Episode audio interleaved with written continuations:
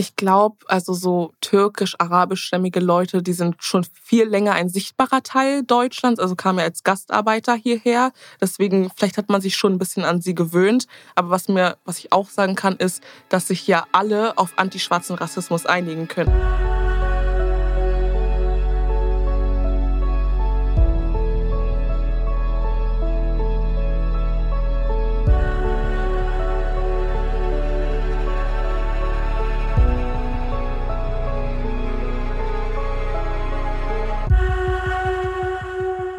Liebe Hörerinnen, liebe Hörer, wir sind jetzt in der dritten Folge des Black History Month im Alles muss raus Podcast.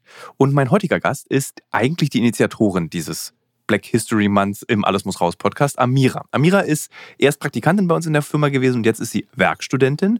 Und in dem Gespräch, was ihr gleich hören werdet, haben wir tatsächlich sehr direkt und sehr ehrlich miteinander darüber gesprochen, was es für eine schwarze Frau bedeutet, in Deutschland rassistisch angegriffen zu werden. Was es bedeutet, als schwarze Frau in Deutschland sich zu entscheiden, ich will Journalistin werden oder überhaupt zu sagen, ich möchte etwas in meinem Leben erreichen. Welchen Aufwand muss man betreiben? Unterscheidet der sich von, ja sagen wir mal, von weißen Deutschen? Und dem Aufwand, den sie betreiben müssen. Wir haben darüber gesprochen, warum der Rassismus so schwer überwindbar ist, ob er mehr geworden ist, obwohl wir als Gesellschaft ganz schön viel daran arbeiten, dass dieser Rassismus weniger wird. Und ja, auch wir haben, da, wir haben auch darüber gesprochen, was eigentlich passiert, wenn die AfD ja, an die Macht kommt in Brandenburg und ähm, wie Amira dann reagieren wird.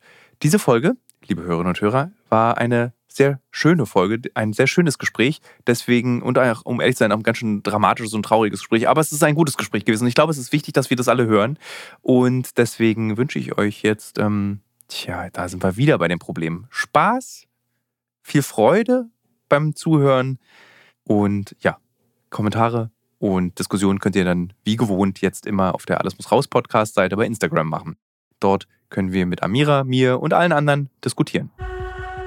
Liebe Amira, du bist unter anderem der Grund, dass wir im Februar ein Black History Month gemacht haben im Podcast. Wir haben darüber diskutiert. Du bist Journalistin, angehende Journalistin, mhm. würdest du dich so bezeichnen? Obwohl ich, ja, vielleicht bin ich sogar schon Journalistin. Das, am Ende sind wir alle schon Journalisten. Okay. In dem Moment, wo wir uns entscheiden, dass wir was berichten wollen, sind wir eigentlich Journalisten. Dann bin ich Angehende. Und äh, du hilfst, äh, du hast Praktikantin bei uns in der Firma. Jetzt bist du, glaube ich, keine Praktikantin mehr, sondern du bist einfach da und machst mit. Werkstudentin. Werkstudentin, so heißt es genau. Lass uns erstmal für die Hörerinnen und Hörer darüber reden, wer du bist, woher du kommst. Das ist ja eigentlich ganz spannend. Du kommst aus Brandenburg an der Havel. Ja. Und äh, äh, du, lustigerweise, ich habe so Schwierigkeiten, Sätze zu sagen, weil ich Schiss habe, rassistische Dinge zu sagen, ohne dass ich das tun möchte. Pass auf. Äh, du kommst aus Brandenburg an der Havel als schwarze Frau. Und das ist, glaube ich, nicht ganz leicht, in so einer Stadt aufzuwachsen. Oder irre ich mich? Äh, nein, du irrst dich nicht. Es ist tatsächlich nicht so leicht. Also ich habe was heißt nicht so leicht? Ich hatte meine Leute immer, ich habe gute Leute da, die, mit denen ich befreundet bin, mit denen ich heute noch was mache, aber ja, also man sieht es immer, wenn so Wahlen anstehen, dann erstrahlt die Stadt in Blau. Also die meisten Plakate, die ich da sehe oder die mir auffallen, sind AfD-Plakate. Und wenn zum Beispiel Ereignisse irgendwie die Runde machen, wie zum Beispiel Affenpocken oder so, dann habe ich das total gespürt, nicht in Berlin, sondern in Brandenburg. Warum? Ähm, also ich kann es mir denken, aber ja. erklär es. Also, weil sie dann auf dich zeigen und sagen, also ich kann ja genau beschreiben, was los ist. Also ich hatte meine Berliner Freunde sogar nach Brandenburg geholt, ein bisschen die Stadt zeigen und so für ein Projekt. Und ich wollte nach Berlin fahren und am Hauptbahnhof waren zwei Frauen, die dachten, ich verstehe sie nicht, weil ich Kopfhörer in den Ohren hatte oder weil ich irgendwie nicht ihrem deutschen Bild entspreche. Und dann haben sie äh, mich ganze Zeit angeguckt. Ich habe sie aber verstanden und über mich gelästert und meinten so ihre Affenpocken und sind von mir weggegangen und sowas. Äh, genau und haben da auch kein Hehl draus gemacht, mich da ja, irgendwie auszulachen. Ey, das ist so krass, wenn du das. Wir sind jetzt hier, warte, ich gucke auf die Uhr. Zwei Minuten 23 sind wir in diesem Podcast und gleich kommt so eine Geschichte und ich frage mich, ich weißt du, man kann sich das immer nicht vorstellen. So, man, man kann sich nicht vorstellen, dass Leute das ernsthaft tun, weil unabhängig davon, dass es dumm ist und, und äh, rassistisch und verletzend, das, also man muss doch, also ich, ich denke dann immer so, ich berede mit Menschen so, wie ich wie will, dass Menschen mit mir sprechen. Ich will doch nicht beleidigt werden aufs Tiefste. Und man muss ja immer davon ausgehen, dass die Person einen versteht. Das ist ja der Grundsatz. Hast du dich mal gefragt, woher sowas kommt? Also so, woher so eine Abneigung und so eine, so eine, so eine Hässlichkeit eigentlich kommt? Oh, tatsächlich. Ich habe mich das im Zug gefragt, weil ich habe ein bisschen überlegt, so was könnte Tino mich für Fragen stellen. Und auch generell, also mit dem, was alles gerade so abgeht, überlege ich immer so, wo so dieser Hass und dieser Schmerz von den Leuten herkommt. Und ich glaube tatsächlich, also ich habe schon gesagt, es ist Schmerz, es ist zutiefst irgendwie eine Unzufriedenheit im Inneren der Leute. Ähm, deswegen versuche ich das auch nicht mehr so an mich ranzulassen und irgendwie Mitleid sogar mit diesen Leuten zu haben, weil wie wie verletzt und hasserfüllt und scheiße, muss ich, sorry, ja. dass ich das sage, muss dein Leben sein, dass du auf die Idee kommst, irgendwie rassistisch zu sein oder Leute einfach grundlos zu beleidigen, die du nicht kennst. Also, also psychologisch verbirgt sich vermutlich dahinter dieser, diese, die einfachste Übung, um sich besser zu fühlen, nämlich dass man sich aufwertet, um andere abzuwerten. Also das ist ja eine eindeutige Abwertung deiner Person aufgrund deiner Hautfarbe. Was ich mich frage, ist, ob diese Menschen sich wirklich dann besser fühlen in dem sie so schlecht sind. Weil normalerweise, wenn wir, wenn wir beide, ich meine, wir sind ja beide nicht geschützt, dummes Zeug zu sagen. Oder wir sind auch nicht geschützt davor, andere zu verletzen. Ich fühle mich danach schlecht. Ich fühle mich danach dreckig und ich habe das Gefühl, ich habe was ganz falsch gemacht und müsste mich eigentlich entschuldigen. Und ich frage mich ganz oft, wahrscheinlich bist du gar nicht der richtige Gesprächspartner dafür, aber ich frage mich wirklich, wann ist bei den Menschen der Punkt erreicht, dass sie sich nicht mehr schlecht fühlen, wenn sie dich zum Beispiel am Alexanderplatz oder irgendwie in öffentlichen Verkehrsmitteln beleidigen? Ja, das ist, eine, ist eine Frage, die ich mir tatsächlich auch stelle. Also ich weiß nicht, was in diesen Menschen abgeht. Ich weiß nicht, wie sie sich danach fühlen, ob es ihnen danach gut geht. Anscheinend irgendwie denke ich nicht, weil ich glaube, solche Menschen ändern sich nicht. Und wenn die nächste schwarze Person oder arabisch aussehende Person kommt, dann werden sie vielleicht nochmal einen Grund finden, irgendwie ihren Blödsinn rauszuhauen. Deswegen, ja, ich bin, glaube ich, wirklich die falsche Person. Ähm, ich könnte nur, ich kann nur mutmaßen, ja. Äh, hast du das Gefühl, das ist in den letzten Jahren mehr geworden oder weniger geworden? Boah, das ist eine gute Frage. Weil ich meine, eigentlich wird ja gesellschaftlich viel dafür getan, dass es weniger wird. Mhm. Also man spricht es offen an, man spricht von strukturellem Rassismus, man spricht von äh, Rassismus gegenüber schwarzen Menschen, man spricht über ähm, schwarz gelesenen Menschen. Wie sagt man es richtig? Schwarz? Ja, also schwarz, schwarz gelesen, schwarze Menschen. Ja, ja. also wir, ich glaube, das könnte man vielleicht auch mal erklären, dass es gab eine große Unsicherheit auch, ob man noch das sagen darf, schwarz. Mhm. Und da gibt es tatsächlich eine Diskussion zu und ich finde die hochspannend. Ich glaube, ich habe die nicht thematisiert in den letzten beiden Podcasts. Es gibt ja das, ähm, das Schwarz mit großem S. Und das muss man immer mitsagen im Prinzip. Also man muss es mitdenken, dass wir das nicht als Adjektiv benutzen, als Mensch, als Beschreibung, als die ganz normale adjektivierte Beschreibung, sondern dass das eben als gesellschaftliches Konstrukt beschrieben wird und gemeint wird. Und ich finde das irgendwie sehr viel leichter, als zum Beispiel POC zu sagen, weil POC umschreibt ja auch wieder alle. Das ist ja, glaube ich, nicht schwarze Menschen, sondern alle Menschen, die nicht weiß sind. Äh, aber zurück zur Frage. Ja. Ähm, ob das mehr oder weniger geworden ist, trotz dieser ganzen Bemühungen in der Gesellschaft? Ich glaube, bei mir ist es eher so ein Ding, also ich werde jetzt, ich bin 21, ich werde jetzt als Frau, erwachsene Frau gelesen, der man vielleicht die Sachen, wo man, wo die Skrupel nicht mehr da ist, einem Kind das zu sagen. Also klar, ich habe auch als Kind schlimme Sachen erfahren, so muss ich gar nicht alles auspacken, sonst äh, haben wir die Stunde schon voll. Aber das ist eigentlich furchtbar. Ne? ja, schon. Ähm, aber ja, wie würde ich das beantworten? Ob es schlimmer geworden ist. Rein subjektiv, also so vom Gefühl her. Ja, ist es. Aber ich glaube, der Grund ist einfach oder liegt darin, dass ich kein Kind mehr bin und Leute dann einfach grundlos oder mich als erwachsene Frau sehen und sich denken, ja, ihr kann ich das jetzt irgendwie verbal mitteilen oder dass die Skrupel nicht mehr da ist, sich wegzusetzen, wenn sie sehen, ich bin da oder ihre Tasche näher an sich zu ziehen. Also ich glaube, es ist schlimmer geworden, muss ich schon sagen. Wie baust du haben deine Eltern dir beigebracht, resilient zu sein? Oder haben deine Eltern dir einfach gesagt, so ist es? Wenn wir hier sind, so ist es? Nee, die haben, meine Eltern haben immer gesagt, du musst kämpfen.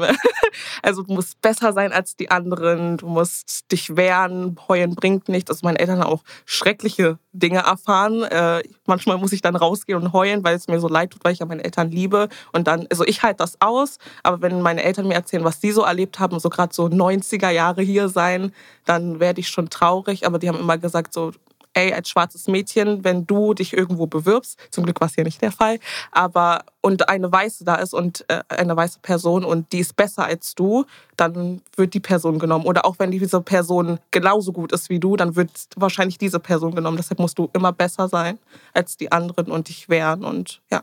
Das ist so ein äh, lustiger, es gab auch mal einen Podcast, den wir hier gemacht haben zum Thema Ostdeutsche und da gibt es einen Wissenschaftler, der die These entwickelt hat, dass Ostdeutsche im Arbeitsmarkt mit den gleichen Schwierigkeiten zu kämpfen haben wie Menschen mit Migrationshintergrund, weil sie eben abgewertet werden durch äh, Klischees und durch Annahmen. Der faule Ostdeutsche, äh, der dumme Ostdeutsche, der ungebildete Ostdeutsche und es ist krass, das ist einfach wirklich, jetzt sind wir bei Minute 8 und es sind sowieso 50.000 Fragen, die ich gleich habe. Wo hat sich bei dir im Leben zum ersten Mal das bewahrheitet, dass, was deine Eltern dir gesagt haben, als, dass du als schwarzes Mädchen dir viel mehr Mühe geben musst als weißes, weil die hier immer die Weißen bevorzugen werden? Wann hast du das zum ersten Mal so richtig bemerkt?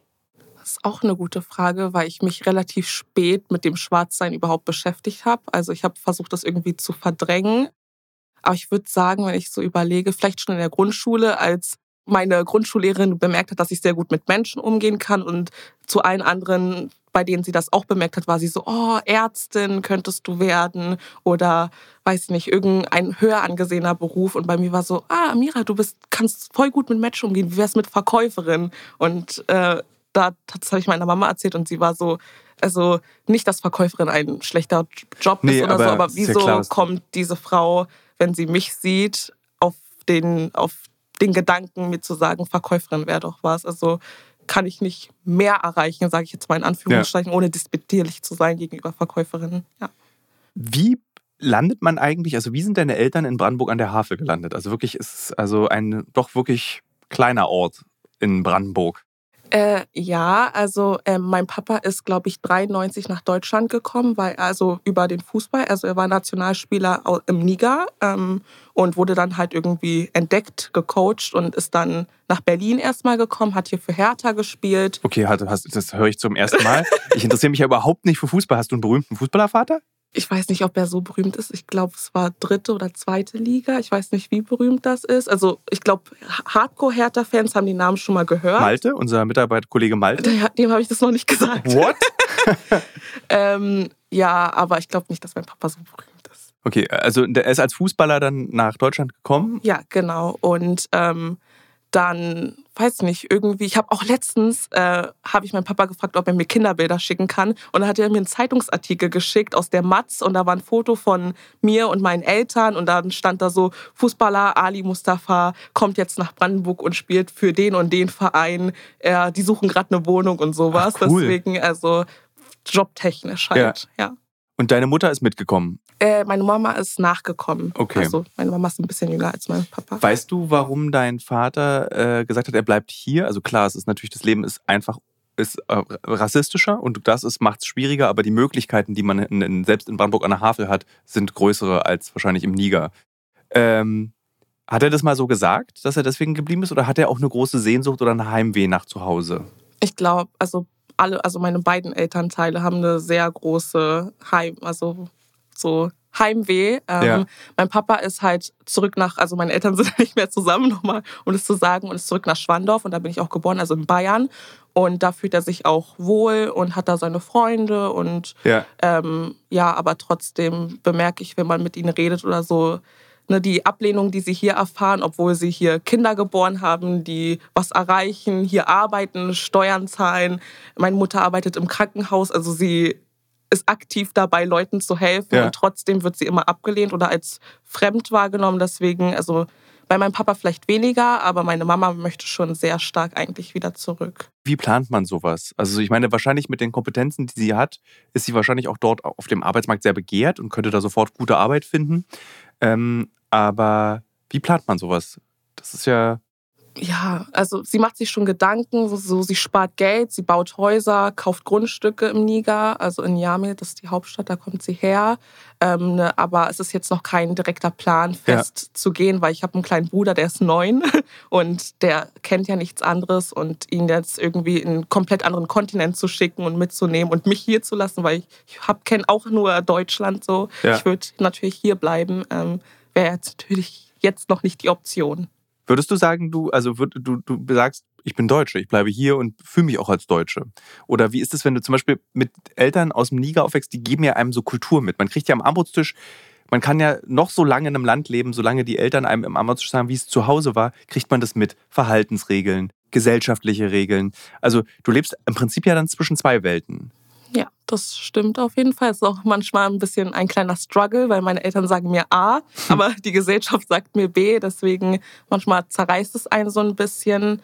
Ähm, aber also ich fühle mich deutsch schon, aber ich merke, wenn Leute irgendwie sagen, sie ist deutsch, dass ich das für mich nicht annehmen kann, weil mir halt die Gesellschaft immer wieder spiegelt, dass ich es nicht bin. Ich finde das so krass. Das ist so, äh, vielleicht liegt es daran, dass viele von uns auch in einer Großstadt aufgewachsen sind und deswegen haben wir diese Berührungsängste nicht und deswegen differenzieren wir nicht Nationalität über Hautfarbe. Also jemand, der in Berlin aufgewachsen ist wie ich, für den gibt es ja gar nicht dieses, äh, du kannst nur weiß sein und dann bist du deutsch, weil einfach mit meinem Nachbarbezirk Kreuzberg, wo einfach so viel, äh, eine so große migrantische Community ist und für mich sind das halt alles Deutsche. So, das, da gibt's gar keinen, das sind halt Deutsche. So, die leben nicht in der Türkei, die leben nicht im Libanon, äh, sondern die leben in Kreuzberg und damit sind die für mich Deutsche. Zahlen Steuern, haben sehr viele Restaurants, ist lustig, würde ich nie hingehen als Friedrichshainer.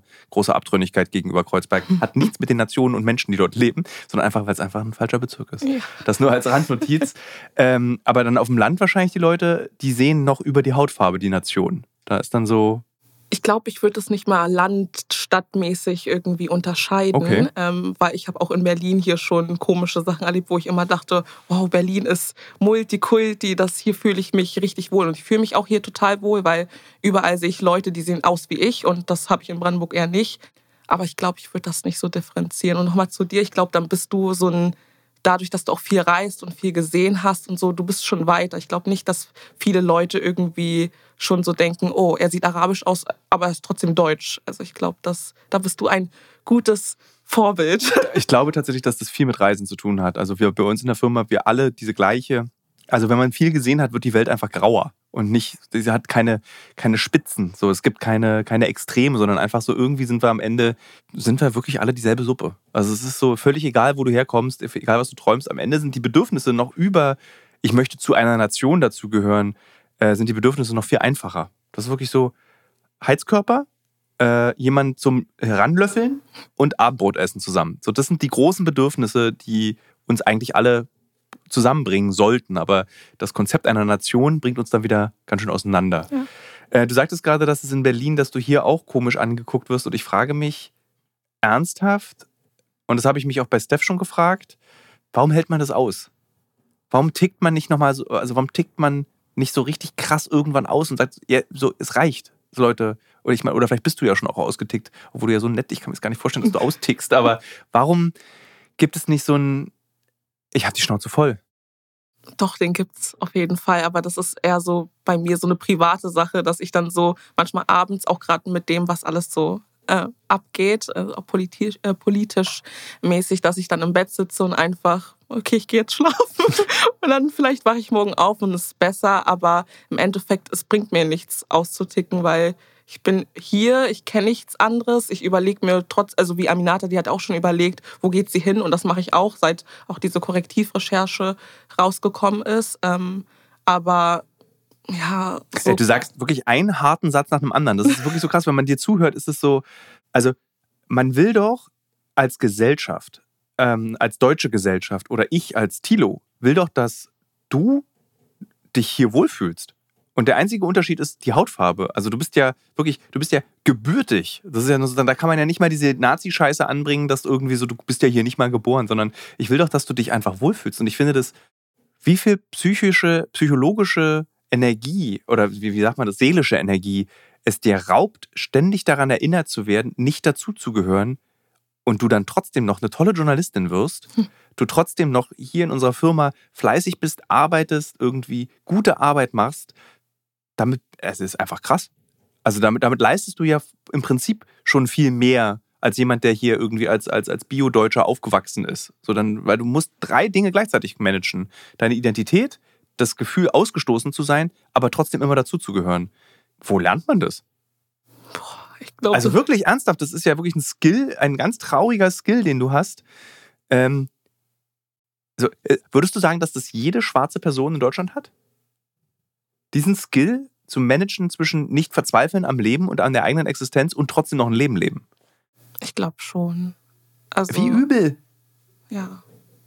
Ich, ich, kann nicht in alle reinschauen. Ich habe nicht mit allen schwarzen Personen geredet, klar, aber ich, also es gibt bestimmt auch Leute, die sind super integriert, die haben irgendwie ihre Leute und das bin ich auch. Also natürlich, ich habe meine Leute, die geben mir Hoffnung und so die sehe ich und ich weiß, wir sind noch nicht verloren und wenn alle Leute oder die Mehrheit der Leute so sind wie die Leute, die mir nahestehen, dann ist doch alles erstmal super. Aber ja, es passieren immer so Dinge, wo man sich, ja, wo man so den, die Hände über den Kopf zusammenschlagen ja. muss.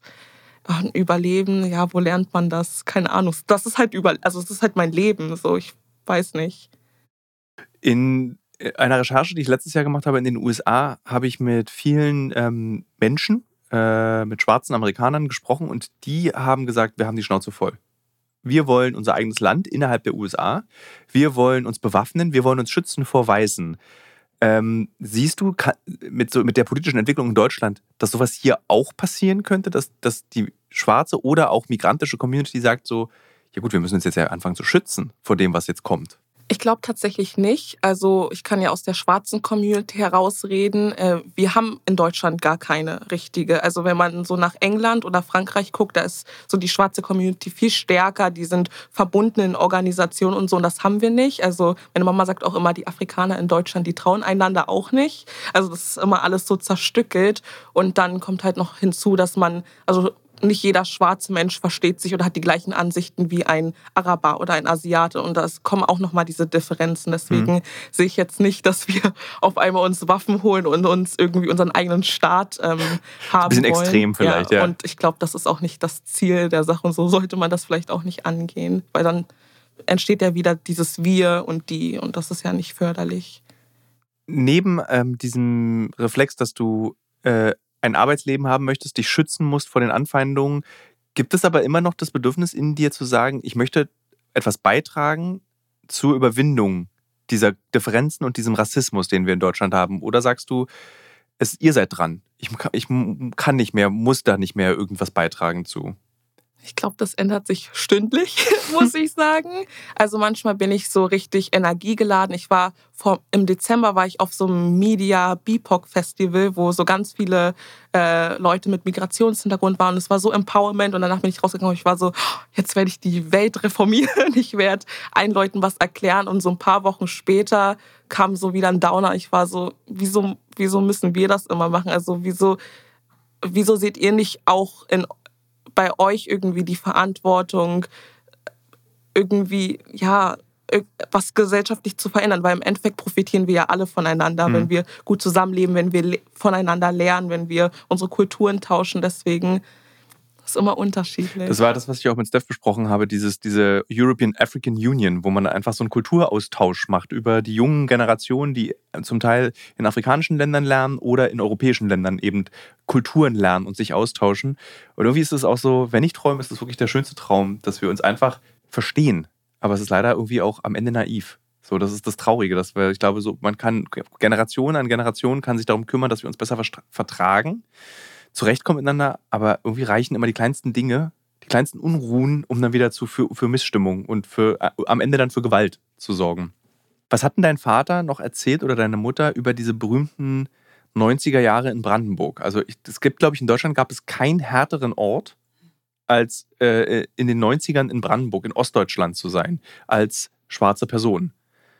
Ähm, ja, also in meine Eltern waren nicht in den 90ern direkt in Brandenburg, weil sie ja immer umgezogen sind. Mhm. Also sie waren da in Bayern, so, obwohl Stendal, Stendal ist ja. Ja, ja. Das auch, ist schon ja, ja, auch nicht. Ich glaube, du sagst ein Anhalt Ja, ich glaube schon.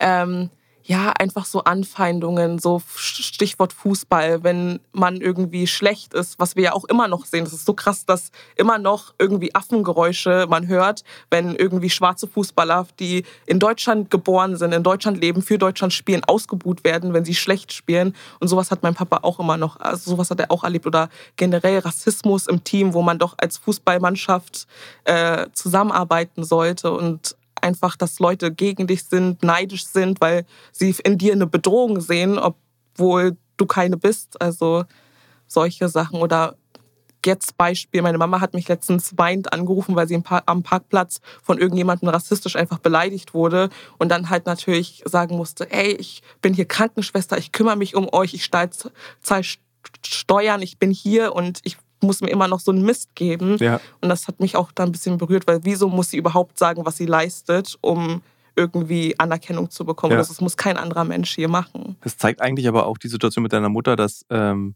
das eine Illusion ist von dieser Resilienz. Also man wird, man gewöhnt sich nicht dran, oder? Ja. Es ist halt, danach ist es so, hm, ja, okay, ist halt passiert ja. und so, aber in dem Moment ist man trotzdem noch so ein bisschen in diesem Überlebens- Modus, Kampf, ich muss jetzt was sagen, um mich zu rechtfertigen. Aber ich kenne auch ganz viele Leute und auch von mir selbst, dass ich manchmal verstumme und einfach gehe. Also wie oft habe ich nichts gesagt und bin einfach weitergegangen, weil ja, da hatte ich die Kraft einfach nicht für. Ja. ja. Thema struktureller Rassismus. Du hast jetzt zwar gesagt, dass in unserer Firma äh, du nicht das Gefühl hattest, dass das irgendwie eine Rolle spielt, aber ist dir in unseren Strukturen sind dir Dinge aufgefallen, an denen auch ich lernen kann oder wir lernen können, was wir besser machen können? Oder was Medienunternehmen, also jetzt für alle, die zuhören, äh, die Medienunternehmen haben, was kann man besser machen oder gerechter gestalten? Also ich glaube, wir machen alle Fehler. Auch ich mache Fehler. Ich bin nicht perfekt. Ich bin auch rassistisch. Ich kann auch rassistisch sein gegenüber anderen schwarzen Menschen oder einfach, weil ich das gelernt habe. Also ich glaube, das ist auch wichtig zu sagen. Ähm, weiß ich nicht. Ich glaube, mir ist nichts aufgefallen. Also ich fand es toll. Ich kann ja von diesem Teamtag erzählen, Bitte. als wir im Spreewald waren und ähm, der Mann, der uns, ah, ja, ja, ja. der Mann, der uns äh, durch die Spree gepaddelt hat, dann auf einmal irgendwie meinte, einen dummen Kommentar bezüglich meiner Hautfarbe und meiner, oder meiner Herkunft zu bringen.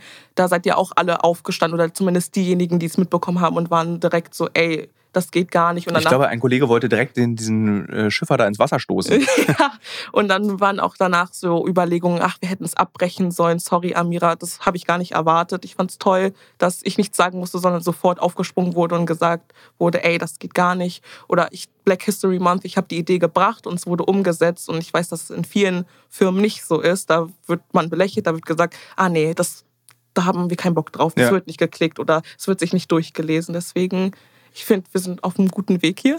Ich finde, das auch dieses Argument, es wird nicht geklickt, es wird nicht geguckt, äh, das habe ich ja auch in der letzten Folge erzählt, das höre ich sehr oft, dass das ähm, schwarze Themen, wie sie dann heißen, oder schwarze Menschen im Fernsehen, im Artikel nicht funktionieren. Und tatsächlich kann man aber sagen, dass die Abrufzahlen für die Folgen ähm, im Black History Month besser bzw. gleich waren. Also es war jetzt auch nicht, das ist halt belegt halt wieder, dass es eine eine rassistische Annahme ist, dass das nicht funktioniert als Content. Und ich hatte diesen Gedanken tatsächlich nicht einmal, weil selbst wenn nur acht Leute diese Folgen gehört haben und einer davon wird definitiv Lars Bayer gewesen sein, unser größter Fan. Und alleine, wenn wir eine Person erreichen, mit dem, was wir machen, haben wir es richtig gemacht. Finde ich immer so. Zumindest sollte man Journalismus machen. Man sollte nicht in erster Linie auf die Klicks und Abrufe gucken, sondern in zweiter Linie und in erster Linie, was können wir machen. Deswegen fand ich das toll, dass du es auch vorgeschlagen hast. Ich glaube, es gab auch gar keine Diskussion. Ich glaube, wir, wir machen das. Mhm. Wie gehst du damit um, wenn weiße Menschen dann sagen, ihr werdet ja bevorteilt wegen eurer Hautfarbe? Also dieses, dieses, diesen Vorwurf habe ich schon öfter gehört, dass denen ja alles möglich gemacht wird. Genauso wie über Frauen, wenn dann über die Frauenquote diskutiert wird. Was, was erwiderst du solchen Menschen? Weil ich finde, eine zynischeren, zynischeren Kommentar kann man eigentlich gar nicht machen. Aber wie, wie reagierst du auf solche Situationen? Ich glaube, ich würde einfach sagen, also wenn es möglich wäre, lass einen Tag äh, Platz tauschen und dann können wir danach nochmal reden. Also ich weiß gar nicht, was mir dazu ja. einfällt. Also man, also man muss doch verstehen, wie privilegiert man ist. Und ich bin auch privilegiert, weil ich hier wohne, weil ich Chancen habe, weil ich Journalismus studiere. Das ist ja, da kommt man nicht leicht rein, kann ja. ich ehrlich sagen. Ähm, aber ja, ich würde einfach mal tauschen, einfach mal die Person nach Brandenburg schicken, lauf mal ein bisschen durch die Innenstadt und schau, wie du dich fühlst, wie du angeschaut wirst. Und danach können wir gerne drüber ja. reden, ähm, ob ich wirklich bevorzugt werde. Klar, natürlich, dadurch, dass ich schwarz bin, so ähm, habe ich bestimmte Möglichkeiten, aber die resultieren ja auch nur daraus, dass ich irgendwie von meinen Rassismuserfahrungen sprechen kann. Also weiß ich jetzt nicht, ja. ob man sagen kann, dass ich jetzt irgendwie krasse Vorteile dadurch genieße. Ja, ich würde, würde sagen, also rein, wirklich auch gefühlt, nein. würde, es gibt also eine Sache, die ich mit Steph auch besprochen habe, das, das, dieses, dieser Begriff Token People. Also, dass du benutzt wirst, um, also nehmen wir mal an, wir, äh, ich weiß, Blackwashen heißt das dann, glaube ich, nicht. Wir stellen dich bei uns ein, damit wir irgendwo erzählen können, wir sind eine super diverse Firma. Bei uns können alle arbeiten, wir haben damit überhaupt kein Problem. Kannst du spüren, wenn Menschen dich benutzen, um sozusagen wie so ein besseres Gewissen zu haben. Also, dass wenn wir dich zum Beispiel eingestellt hätten, nur weil du schwarz bist, dass du so eine Art Token-People eben für unsere Firma wirst, damit wir auf irgendwelchen Messen oder Partys erzählen können, wir sind eine super diverse Berliner Firma. Spürst du das und wie vermeidet man das, wenn du es spürst? Boah, Also in so diesen journalistischen Bereichen, in denen ich bisher gearbeitet habe, ist mir das tatsächlich noch nie passiert. Also ich habe vorher in einer Firma gearbeitet, die war total divers. Also ich war nicht die einzige Schwarze. Äh, wir hatten ein Team voller türkischstämmiger Leute. Also ja, mir, mir persönlich ist das noch nicht passiert, aber ich kenne natürlich das, wenn Leute sagen, hey, ich kann doch gar nicht rassistisch sein. Amira ist doch meine Freundin. Wo ich mir so denke, so, das war auch nicht ganz korrekt, was du gerade gesagt hast, aber ist okay, wenn ich die Kapazität dafür habe, erkläre ich dir, was daran falsch war. Ähm, ja, aber Steve hat ja auch erzählt, ne, dass also mit, dass er irgendwie in diesem Konflikt war jetzt mit dem SWR. So, er ist jetzt vielleicht dieser Vorzeigeschwarze, aber die Chance zu nutzen wäre auch irgendwie blöd, weil mhm. du dann diese Reichweite verlierst, dann doch vielleicht irgendwas zu verändern. Deswegen ist immer so ein, ja, ja. so ein äh, schwieriges Ding. Gibt es irgendwas, bei dem du sagen würdest, tatsächlich kann ich diese negative Energie, die mir als schwarze Frau in Brandenburg, in Deutschland äh, entgegenschlägt, kann ich umwandeln in etwas Nützliches für meinen Beruf als Journalistin? Gibt es da irgendwas, wo du sagst, dass du zum Beispiel härter bist als andere? Oder äh, würdest du sagen, nee, es macht keinen Unterschied? Doch, es macht einen Unterschied. Das ist mir im Studium aufgefallen, weil wir haben einen äh, Dozenten, Shoutout an Jens Schäfer, bester Mann. Ähm, und der interessiert sich halt total für, ich habe, also ich schreibe sehr gerne und er ist auch sehr aufs Schreiben fokussiert. Und immer wenn wir in so Vorstellungen gegangen sind, zum Beispiel, äh, wir waren beim Black Panther-Film und ich darüber geschrieben habe, dann dann konnte ich da irgendwie mit einer anderen Perspektive raufgucken, eben weil ich schwarz bin und dann irgendwie meine Meinung darüber schreiben oder ja, also es kann, ich kann diese Kraft schon nutzen. Oder ich weiß nicht, ob du es weißt. Ich weiß nicht, ob es hier rein darf. Ich sage es trotzdem. Ja. Ähm, aber äh, ich werde jetzt bald einen zweiten kleinen Freiberuflerjob haben und äh, bin dann in einem Format, das heißt Willkommen zu Hause. Und da machen wir halt so Rassismusaufklärung und ich werde sehr viel über antischwarzen Rassismus sprechen. Und das ich finde es eine coole Chance, einfach auf TikTok, gerade auf TikTok, wo gerade so Rechte diese Strukturen super nutzen, um da ihren Müll zu verbreiten, dem entgegenzuwirken mit den Erfahrungen, die ich gemacht habe und sa zu sagen, ey, ja, das ist nicht korrekt. Hast du das in deiner Erinnerung ähm, jetzt vor TikTok, dass du zum Beispiel in Brandenburg an der Havel dafür gesorgt hast, dass Leute weniger rassistisch geworden sind, weil sie sich mit dir auseinandergesetzt haben, weil sie dich kennengelernt haben, weil du ihnen die Angst genommen hast? Oder würdest du sagen, das hat gar nichts verändert, dass du da lebst? Oder deine Familie da lebt? Also bestimmt so Leute, mit denen ich, obwohl doch, doch, mir ist direkt was eingefallen. Ich habe äh, fünf Jahre in einem Eiscafé gearbeitet, in einem kleinen Dörfchen nähe Brandenburg. Und die Besitzer sind AfD-Wähler. Das ganze Dorf ist, ja, ich, ich würde sagen, mehr als AfD, schlimmer als AfD. Und es gab dann auch immer so ein bisschen Kommentare, hm, was macht dann die Schwarze hier? Eigentlich wollen wir die hier nicht haben. Aber ich glaube, dadurch, dass ich auch oftmals mit meinem Chef drüber geredet habe, so, ey, das ist nicht gut, das N-Wort zu sagen. Und ich ihm erklärt habe, dass N-Wort und weiße Kartoffel zu sagen nicht das Gleiche ist und so, habe ich ihn ein bisschen aufgeklärt. Also da habe ich mich auch gefreut. Oder auch die Leute, die ich in der Schule kennengelernt haben. Ja. Da hatten sie mal, ich war die einzige Schwarze auf der Schule, und da hatten sie vielleicht mal die Berührung mit einer schwarzen Person, haben gemerkt, ey, die ist genauso eine deutsche Kartoffel wie wir, die bei einem Code beim McDonald's sagt sie irgendwie die Buchstaben vor, als wie so eine alte Brigitte. Also ähm, ja, vielleicht habe ich was verändert, aber ich glaube, so nach der Schule habe ich mich ein bisschen aus dem Ort rausgezogen und bin auch viel mehr so im Berlin-Kosmos unterwegs. Ja.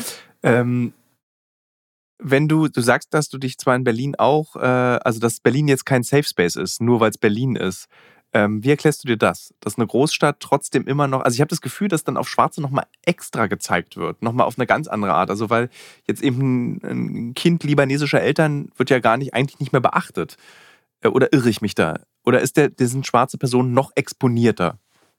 Ich glaube, also so türkisch-arabischstämmige Leute, die sind schon viel länger ein sichtbarer Teil Deutschlands, also kamen ja als Gastarbeiter hierher. Deswegen, vielleicht hat man sich schon ein bisschen an sie gewöhnt. Aber was mir, was ich auch sagen kann, ist, dass sich ja alle auf antischwarzen Rassismus einigen können. Also ich erfahre ja, äh, ich, also ich bin auch Moslem, muss man dazu sagen. Ich werde dreifach ähm, ja, äh, diskriminiert. Muslima und schwarz. genau, und es gab eine Situation, wo ein Bekannter von mir, also ein in der Moschee beten wollte und niemand wollte sich neben ihn stellen. Deswegen, ich glaube, auf antischwarzen Rassismus können sich irgendwie alle einigen. Deswegen ist das nochmal, ja, schwarz sein nochmal ein bisschen extra geordnet. Also, ja. ja. Stimmt, also sozusagen äh, beleidigt werden kannst du von jeder Ethnie im Prinzip. Das Ja. ist so, äh, Alter, das ist auch hart. Also man muss sich wirklich doch auch mal fragen, wie, was, was wir als Menschheit erreicht hätten, wenn wir uns nicht mit so einem Mist wie Rassismus auseinandergesetzt hätten. Also wenn wir nicht irgendwelche Prinzipien uns entwickelt hätten, wie wir Leute abwerten. Also wir wären doch wahrscheinlich eine mega Menschheit. Das wäre super. Also Überall wie wenig Blumen. Kriege, ja, wie wenig Konflikte, äh, wie wenig Schmerz einfach da ist. Was ich mich immer gefragt habe, ist, gibt es eigentlich therapeutische Angebote für schwarze Personen in Deutschland, um über diesen Schmerz zu reden, dem man automatisch ausgesetzt ist, der sich nicht vermeiden lässt? Boah, das weiß ich gar nicht. Ich weiß aber, dass es voll die Debatte ist. So, okay, wie kann mich dann eine weiße Person in der Therapie verstehen, obwohl sie diese Erfahrungen vielleicht nicht unbedingt macht oder irgendwie auch nicht weiß, wie es ist, mit migrantischen Eltern zu leben in einer weißen Gesellschaft. Ähm, ich glaube, dass jetzt immer mehr so die ersten Migrantenkinder, die jetzt so studieren oder obwohl die ersten Migrantenkinder, die, sind, die könnten auch schon meine Eltern sein, das ist schon richtig lange her, aber die dann studieren und Psychologen werden, dass die das vielleicht anbieten. Mhm. Aber ich weiß nicht, ob das schon so das Ding ist, solche Angebote anzubieten. Das ist, ähm, es gibt äh, eine interessante Geschichte mit meiner Mutter, die in den 90ern, als ich 1996 nach New York geflogen bin, folgende Frage äh, an mich richtete und sagte, kannst du mal in eine Apotheke gucken? Es leben doch so viele schwarze Menschen in den USA. Gibt es dort nicht weiße Pflaster? Und ich fand das eine extrem smarte Frage meiner Mutter, weil sie meinte, in Deutschland gibt es das nicht. Es gibt nur eine Pflasterfarbe in Deutschland. Ich glaube, mittlerweile gibt es mehrere Pflasterfarben, aber es ist, glaube ich, gängig eher die eine. Und tatsächlich gab es in den USA ähm, Pflaster in verschiedenen dunklen Hauttönen für verschiedene Hautfarben. Und meine Mutter fand es total faszinierend, dass es das gibt. Und für sie war das ein Indiz dafür, dass, ein, dass die Gesellschaft weiter ist als unsere Gesellschaft. Spürst du in Deutschland ein, ähm, wahrscheinlich ist die Gesellschaft in Deutschland auf diese Globalisiertheit nicht vorbereitet. Also wie ist es, wenn du zum Arzt gehst? Wie ist es, wenn du, du hast erzählt, dass du eben in der Schule, dass du als schwarze Frau dich immer mehr kümmern musst als als weiße Frau. Aber wie oft begegnet dir noch dieser strukturelle Rassismus, der meiner Meinung nach mit diesen Pflastern beginnt und eben bei der Wohnungsvergabe aufhört? Ja, ich glaube eigentlich jeden Tag. Also ich habe ja schon vorhin das Beispiel gebracht, wenn eine Oma äh, sich äh, überlegt, zweimal überlegt, ob sie sich neben mich setzt oder ihre Tasche ein bisschen näher an sich ranzieht. Ähm, Pflaster hast du gerade gebracht. Ja. Also wenn du zum Arzt gehst, äh, darf ich so fragen, Ja. wenn du zum Beispiel zum Arzt gehst, sagst du dann, äh, wird es wahrscheinlich ein weißer Arzt sein? Mhm. Und sagst du ihm dann, es gibt irgendwie, ich, sozusagen, wenn du Hautkrebskontrolle bei mir machst, funktioniert die anders als bei einer weißen Person. Also so sagst du das dann jedes Mal oder haben die Schiss oder wie reagieren die dann? Haben die so Berührungsängste? Die Sache ist, das Wissen hatte ich vor ein paar Monaten sogar nicht mal. Ah, okay. dass, dass, also, so- das ist ja gerade so im Aufkommen, dass man sich damit beschäftigt, okay, die Medizin ist nur auf den weißen Mann ausgerichtet, nicht mal auf die weiße Frau. Dann fallen ja schwarze Menschen generell schon oder anders gelesene Menschen generell schon irgendwie äh, vom Tellerrand. Deswegen, und ich bin jetzt auch nicht so die Medizinmausi, dass ich ihm da sagen kann. Aber deine so, Mutter zum Beispiel, die hat ja wahrscheinlich im Kontext, als, als Krankenschwester weiß sie ja Bescheid, dass das, das anders stimmt. ist. Ja. Das stimmt, aber sie behandelt ja auch mehrheitlich nur weiße Menschen, Ja. deswegen und sie hat ja auch hier in diesem System gelernt. Deshalb weiß ich nicht, ob meine Mutter wirklich weiß, okay, das funktioniert bei schwarzen Menschen anders. Warum hast du dich entschieden, Journalistin zu werden und nicht Psychologin, Ärztin, die Berufe mit einer tollen finanziellen Perspektive und du nimmst Journalismus mit nicht so einer tollen finanziellen Perspektive? Also warum Journalismus? Ja, mh, also man kriegt ja immer so ein bisschen mit, gerade wenn man mit so Problemen konfrontiert ist, schon immer, dass die Welt nicht ganz heil ist. Und ich hatte dann immer so diesen Heldeninstinkt, so äh, ich möchte in diese und diese Länder reisen und ich möchte das Leid dokumentieren und ich möchte, dass die Leute das sehen und besonders hier in Deutschland oder in anderen westlichen Ländern sehen, dass es ihnen gut geht und dass sie froh sein können, dass sie das haben, was sie haben und dass wir doch alle irgendwie ein bisschen näher rücken sollten. Und es war irgendwie immer so mein Gedanke, so ja, dann fliege ich dahin und dann filme ich das und dann sieht das irgendein Jens und der ist dann, wow, mir geht's wirklich gut und ich sollte weniger Hass haben. Aber ich glaube, ich habe ich bin noch nicht mal fertig mit der Journalistenausbildung. Ich habe gemerkt, dass das wahrscheinlich nie der Fall sein Das wird. glaube ich nicht. Ähm, ja, Das glaube ich tatsächlich nicht. Und was ich aus der Ar- Arbeit, die ich mache, dir sagen kann, weil das ist ja im Prinzip, was wir auch tun, äh, zusammen jetzt auch tun, äh, das funktioniert. Also du erreichst wirklich Leute mit dem, was du machst und du bringst sie zum Nachdenken, ohne dass du sie, wie zum Beispiel populistische Medien äh, wie die Bild oder äh, rechts, äh, rechte Medien, ohne dass du sie nötigst dazu. Also du drängst sie nicht in eine Haltung, du drängst sie nicht in eine Meinung, sondern du zeigst einfach und sagst, guck mal Leute, so geht es dem Rest der Welt und dem Rest der Welt geht es so, weil dir es gut geht. Also wir beuten aus, damit es uns gut geht Sollten wir da nicht wenigstens mal Danke sagen können, wenn wir schon so eklig ausbeuten und Leute umbringen für unsere Lithiumbatterien? Und das kannst du mit dieser Arbeit tatsächlich erreichen. Und ich bin mir ziemlich sicher, dass du das auch tun wirst. Also so, da habe ich gar keinen Zweifel eigentlich. Super, dann, dann ist es ja ein kleiner Hoffnungsschimmer. Nein, also ich glaube auch, dass ich so Leute schon erreichen kann, aber ob sich gesamtgesellschaftlich irgendwas ändern wird, da bin ich auch gerade im Hinblick auf dem, was gerade so hier passiert, bin ich eher so ein bisschen getrübt ja. in dieser Hoffnung. Ja. Du kannst auch so ganz toll belegen, dass es, äh, es gab ja immer so eine große Angst der CDU, CSU äh, und der AfD, dass es diesen sogenannten Linksruck in unserer Gesellschaft gegeben hat, haben soll oder stattfinden soll. Also ich weiß nicht, wann und wo das passiert, sondern du, du hast ja gesehen, die Welt ist schon eher rechtskonservativ. So.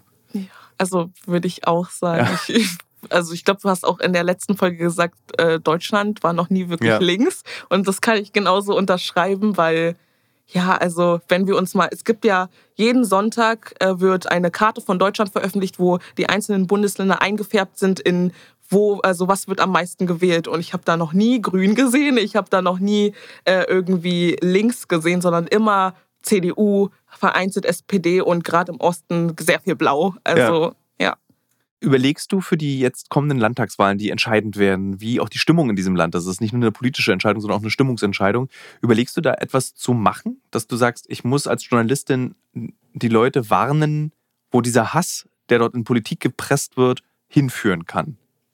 Also ich mache das in meinem privaten Umfeld, so mit meinen Brandenburger Freundinnen war ich immer schon dabei. Wenn wir uns getroffen haben, waren die auch immer ein bisschen genervt, weil ich kam dann jetzt schon mit meinem Politik-Talk und war so, Leute, ich habe Angst, wir müssen jetzt wirklich über Politik reden. Und die waren alle schon so, ach Amira, wir wollen hier einen lockeren Mädelsabend haben. Aber da habe ich gesagt so, ey, ich habe wirklich Angst, das sieht nicht gut aus, gerade auch hier in Brandenburg, wo wir sind. Also kompletter Osten ist eigentlich so, ne, die stärkste Kraft wird wahrscheinlich AfD und geht in eure Familien, äh, redet mit denen, weil ich weiß, von viel, also viele Bekannte oder Familienmitglieder meiner Freunde wählen auch AfD. So, ich weiß, es ist anstrengend, aber führt die Diskussion, auch wenn es zermürbend ist. Ich kenne es selber. Ich bin tagtäglich damit konfrontiert, aber tut es für mich. Ihr mögt mich ja, also ihr wollt mich doch auch hier behalten. Dann ja, geht und sprecht, verkündet das Wort. Ja. Ähm, äh, Steph hatte in dem Interview gesagt, dass es diese Erschöpfung irgendwann auch gibt, dass man nicht mehr kann, immer dieses Erklären. Spürst du diese Erschöpfung jetzt schon mit 21? Auf jeden Fall. Was kann man dagegen, was wirst du dagegen tun, nicht erschöpft zu sein? Weil wenn du erschöpft bist, ich meine, so viele schwarze Stimmen gibt es nicht in Deutschland. Das ist einfach wenig. Äh, und wenn du dann erschöpft bist, dann würde deine Stimme ja fehlen. So, also dann würde dieser Black History Month nicht stattgefunden haben, dann würde dieses Gespräch nicht stattfinden. Also was tust du, um nicht erschöpft zu werden? Ich glaube, also gerade, ich weiß auch noch nicht, ob es der richtige Weg ist, aber so, wenn ich so abends um 18 Uhr dann gehe, dann versuche ich mich nicht mehr so viel mit diesem Rassismuskram zu beschäftigen, weil das habe ich jetzt auch in den letzten Wochen gemacht und ich habe gemerkt, dass es mir nicht gut tut ähm, und dass es dann auch ein bisschen meine Arbeit beeinträchtigt, wenn ich ständig morgen früh schon so geladen bin, weil ich vorher irgendwie die Nacht kurz vorm Schlafen Kommentarspalten mir durchgelesen habe. Oh, oh, oh und das ist ja, also ich weiß nicht, was gerade abgeht, aber man hat das Gefühl, ganz Deutschland ist rechts, weil ich die haben sich formiert und die strömen die Kommentarspalten. Ich finde das auch so krass, weil so junge Leute, weißt du, früher waren das immer so komische 65-jährige Männer, die so, so verspiegelten Sonnenbrillen getragen haben und jetzt sind das so ganz, so ganz junge Leute, so ganz junge Männer hauptsächlich, die so äh, irgendwie nur die AfD, äh, ist ein sehr beliebter Kommentar, dann diese blauen Herzen überall, wo du so denkst so, hm, irgendwie ist das, wo kommen die denn jetzt plötzlich her? Die waren wahrscheinlich schon immer da. Komisch, ne? Ja. ja. Gibt es für dich einen Moment, wo du für dich festgelegt hast, ich gehe? Also ich werde auf jeden Fall aus Brandenburg wegziehen, wenn die AfD tatsächlich stärkste Kraft wird. Und es wird auch passieren. Deswegen, ich bin fleißig am Wohnung suchen. Aber schon generell, Berlin ist nur echt blöd mit dem Wohnungsmarkt. Aber dann werde ich aus Brandenburg gehen und da werde ich meine Mama auch gleich mitnehmen. Also ich weiß halt nicht, wer meine Nachbarn sind. Das, da kommt auch hinzu dieses Anonymitätsding. So, ich weiß nicht, was die wählen. Ich weiß nicht, welche Einstellungen die sind. Ich weiß nicht, ob der Postbote, der kommt, irgendwelche Gedanken hat und sowas. Also ich hatte gestern mit äh, einem ähm, Vater eines Opfers in Hanau gesprochen, aber ich weiß nicht, ob so jemand mit solchen Gedanken in meiner Nähe ist und hm. ich möchte auch nicht drauf warten. Deswegen aus Brandenburg werde ich auf jeden Fall wegziehen, aber aus Deutschland ist, ist es noch schwer, sich das vorzustellen, weil ich kenne halt nichts anderes. Also ich bin schon so eine kleine German Potato und ich. Das ist deine Heimat. Ja. So, also es wäre sozusagen wie, wie kam, es wäre abtrünnig, dir deine Heimat nehmen zu wollen, nur deiner Hautfarbe wegen. Also so wie dumm, also wie dumm, wenn man es auch mal laut ausspricht, wie dumm kann etwas sein? So, ja. Danke für dieses Gespräch. Danke auch. ich finde das, äh, ich glaube, du hast es äh, sehr toll eingeordnet für die Hörenden dieses Podcasts. Hoffe ich. Und ich bin sehr froh, dass du meine Kollegin bist und ich bin sehr froh, dass wir zusammenarbeiten und Dinge machen miteinander. Kann ich nur zurückgeben. Danke.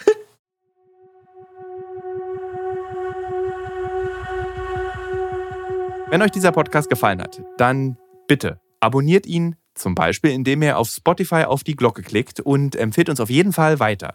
Ihr möchtet uns Feedback, Lob oder Kritik schicken oder habt einen Themenvorschlag? Kein Problem, schreibt uns einfach eine E-Mail an amr.pqpp2.de oder ihr schickt uns eine Nachricht auf Instagram.